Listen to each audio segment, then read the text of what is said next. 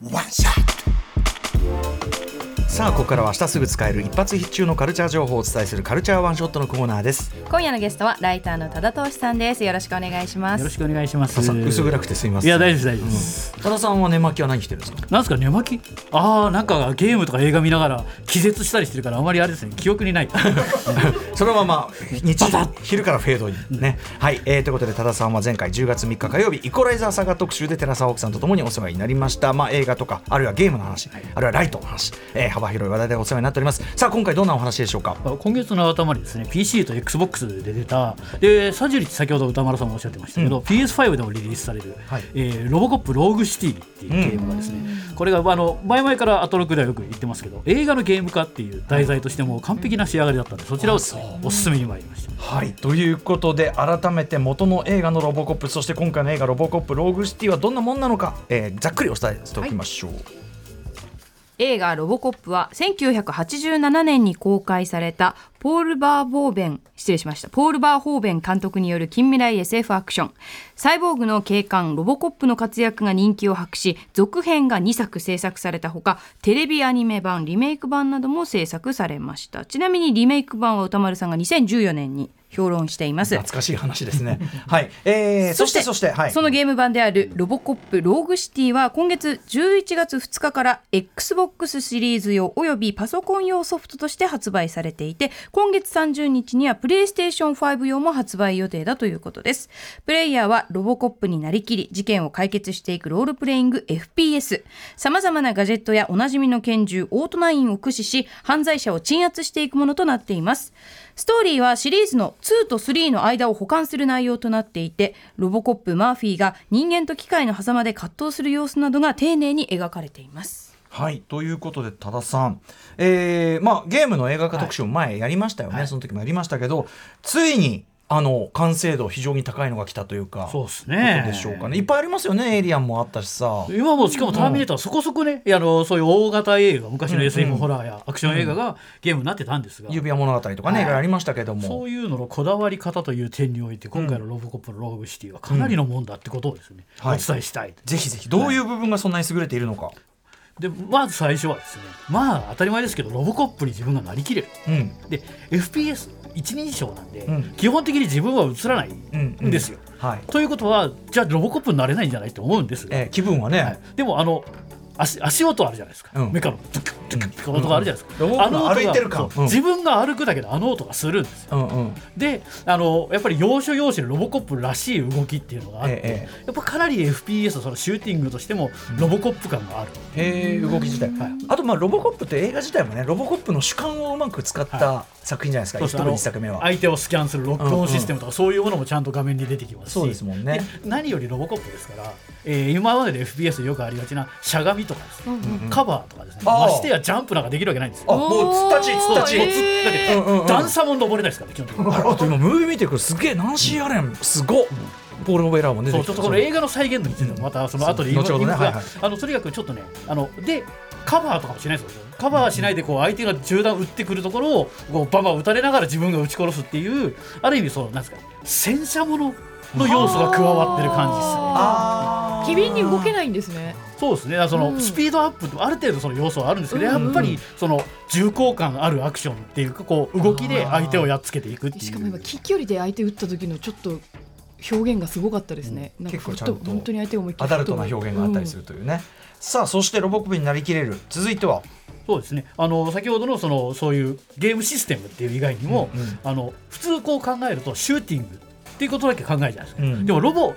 コップですから、うん。えー警官なんですよ、ええ。というわけで操作パートとかですね、うん。そういうのがあって街のパトロールもするんです。あでこれがですねゲあの映画ではそんなにない映画で結構ドンパチが中心だったわけですけど、これが楽しい。ああ操で街をうろついてるとですねあの、なんか消火栓の前に車が止まってたりとかするわけですよ、うんうんそういうのを見つけるとスキャンしてですね、うん。中金切符を切ったりとかするわけです ちゃんとするんだ。そうそういう業務もあ業務。はいあと警警察警察署にこう苦情を言いに来るおじさんとかおばさんとかがいるんですけど、え。な何ですか？とか言って話を聞いて、そのおじさんの用事を聞いたりとか、ああへえ。普通そういうお使いってゲームとしては苦痛になっったりするものもあったりするじゃないですか、走りあの走りさ走らされてる、うん。でもロボコップは公僕ですから。警官だから？警官だから。うんそれが業務だから？何らおお任せくださいっていう感じでこうますますなりきれる。あとで、うんうんうんうん。はいどうぞ。あごめんなさい。いや、あのスキャンの能力みたいなのって最近のゲームいっぱいあるけど、ロボコップこそスキャン能力あって当然っていうか、その機械の故障とかもすごくピピピとか言ってこうスキャニングしてですね、だからある意味その、えー刑事物の操作パートみたいなところがあったりとかしてですね、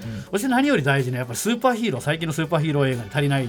こう弱きを助けるっていう象徴として、人助けをしろってね。猫を助けるミッションありますから、ね、あ。こう火事の中からロボコップが猫を連れて助けたりするミッションがあったりやっぱりねスーパーマンといい猫を助ける。猫を助けるダメって大事だ。ダメダメっていうね。さあそして、はい、で先ほどがちょっと歌丸さんもあの画面を見て気にされてましたけど、あのロボコップ映画世界を完全に再現している。っていうので、さっきほど言った2と3の間を舞台にしているっていう話ですけど、あロボコップ役はですね映画と同じピーター・ウェラーピーターねピーターベラがですね、はい。であの見てあれでしたがあの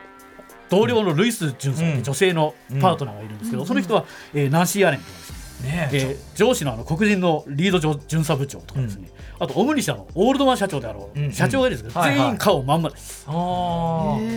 はピーター・ウェラーしか本物じゃないんですけど、姿は完全に一緒で、へー。で映画の名シーンみたいなものがこう山ほど再現さあれてて、あるんだ。やっぱこれはもうねいちいちこう類あの上げていったらキリがないぐらいで例えばあ分かりやすい話だけどこんなことまでやってるのっていうのは、うんうん。あの1の最初に ED209 って警備ロボットにはい。社員がうん。ズタボロにされるじゃないですか、あの時脇にあるこう都市型のこうモデルも破壊されてるじゃないですか。はいはいはい。あオムニ社に行って物置に行くとその壊れたモデルが置いてある。あ つまり2と3の間だから1作目の痕跡が残ってんだ。残ってるんですよ。で随一緒にこのいちいちあれなんですけどその映画の名台詞みたいなのもうんうんうん。壁にグラフィティで書いてあって、だから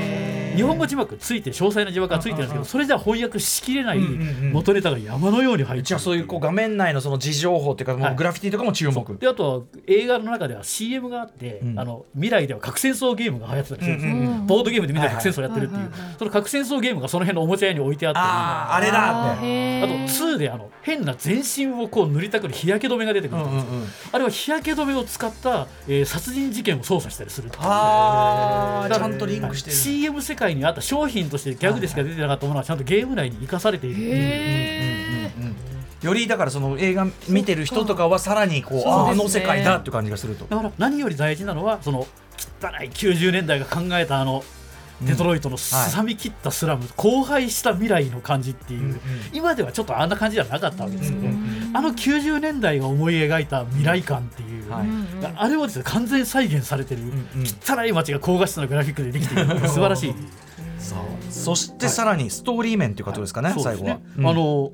要するに映画の中では1は1はもう最高傑作と言っていい、うん。あれですけど2も面白いっていう感じなんですけど、だんだん123っていくに従ってロボコップっていうのは人間の心がまだ残ってるんですけど、それがこうか苦悩したり昔のす、置いてきたね置いてきた妻子の記憶と苛まれたりっていうのはどんどんどんどん2、3っていってなくなっちゃうわけですけど、えその辺をまたやっててしかもゲーム的にやってるからロボコップがミッション中に急になんか妻のフラッシュバックをしたりとかですね。その辺があのゲームとか映画にもなったマックス・ペインみたいなですね、うんうんうん悪夢世界みたいなものを主観的にはこう見えちゃってるみたいな、はい。2と3の世界観の中でやっているっていう、はい。ある意味映画ではできていなかったところをしっかりゲームが補完しているっていう。ちゃんとあのロボコップ自身の葛藤っていうか、そうそう。それして、うんうんうん。その悪夢描写っていうのもそうですしその自分が死んだシーンを思い出したりとかそういうのもいろいろあるんですけど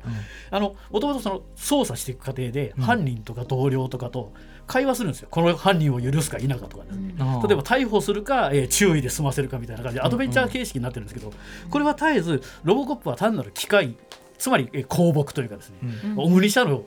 機械なのかそれともマーフィーなのかっていう問題をゲームが絶えず問いかけてきてアイデンティティの問いかけ、ではいはいそれがエンディングに影響を与えたりする。あー。でもそれってロボコップですよね。ロボコップってつまりその彼が結局アイデンティティをどっちうん。を取り戻すのかどっちなのかっていう機械なのか人間なのかその話ですもんね、はい。それは1でやってないけど2と3ではっきりやってないんですけど、うんうんだから2と3でそれをやり直してるああだから2と3にかけてた要素はい。を改めて保管する、そしてまあこれはまあネタバレになるのである程度伏せますけど2であんな感じで大騒ぎしててオムニ社は3でええ。日本企業に買収されてますよね、えなんでそんなことになってたのかって一切説明はないわけですけど、これ見事にブリッジされてるなるほどなるほどなるほど。だからやっぱりこう我々のこの不満というかこう不足点にかゆいところに手が届くような、はいはいはい。でこれで思い出したのがですよ。歌丸さんあのポッドキャストであの、ね。最良の、えー今映画のゲーム化のねはい。ウォリアーズっていうの、うん。僕もそれ賛同するんですけど、ウォリアーズは映画自体が完璧な映画です。映画自体が最高、うん、だからでもロボコップ23ってなるとやっぱり足りないところがあるなっていうところを保管してるっていう意味で僕が思い出したのは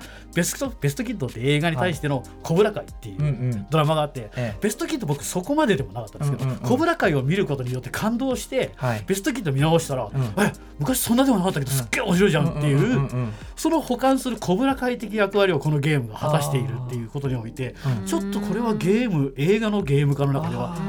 新しいっていうか、んうん。やっぱり愛情さえあればここまでできるっていう。あの元のシリーズの価値さえ上げる改めてっていうか。それ素晴らしいいやもう3とかりわりかしそのずっこけ感で見てる人も結構いると思うんですが、うんうん3もわりかしおおそうかってなるっていう。へえじゃあゲームやったら改めて三部作を見直したくなるしみたいな。そうですね。だからやっぱりまあ皆さん見ている作品だっていうのもあると思うんですよ、うんうんうん。ロボコップについて非常にこう裾野あの敷居が低い誰でもできるゲームだとうん思うので、んうん。あとその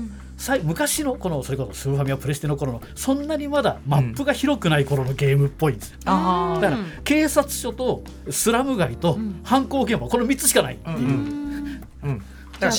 だ、うん。うんうん。だからそういう意味において誰誰でもロボコップを知ってる人なら知らない人でも楽しめる、そんなゲームだと思いますね。ということで、えー、とロボコップ、えー、となんだっけロボロローグシティ、はい。えー、と今パソコンと XBOX で出てて間もなく PS5 も出ます、はい。多田さん、えー、とお知らせことぜひ。ああれですね、えー来週月曜日にですね、えームービープラスでですね、えー副音声でムービートークでいつもやってるやつで、今度はなんとスーパーマリオ魔界帝国の女神の副音声をやるという感じになっております。前もね紹介していただきましたけど、はい。ということで多田投資さんまた今後トマトロック2よろしくお願いしますお願いします。お疲れ様です。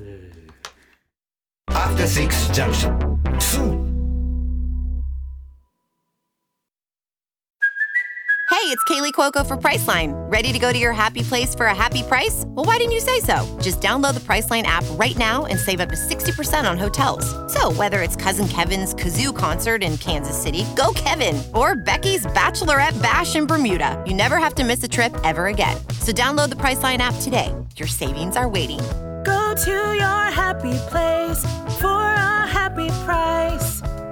Go to your happy price, Priceline.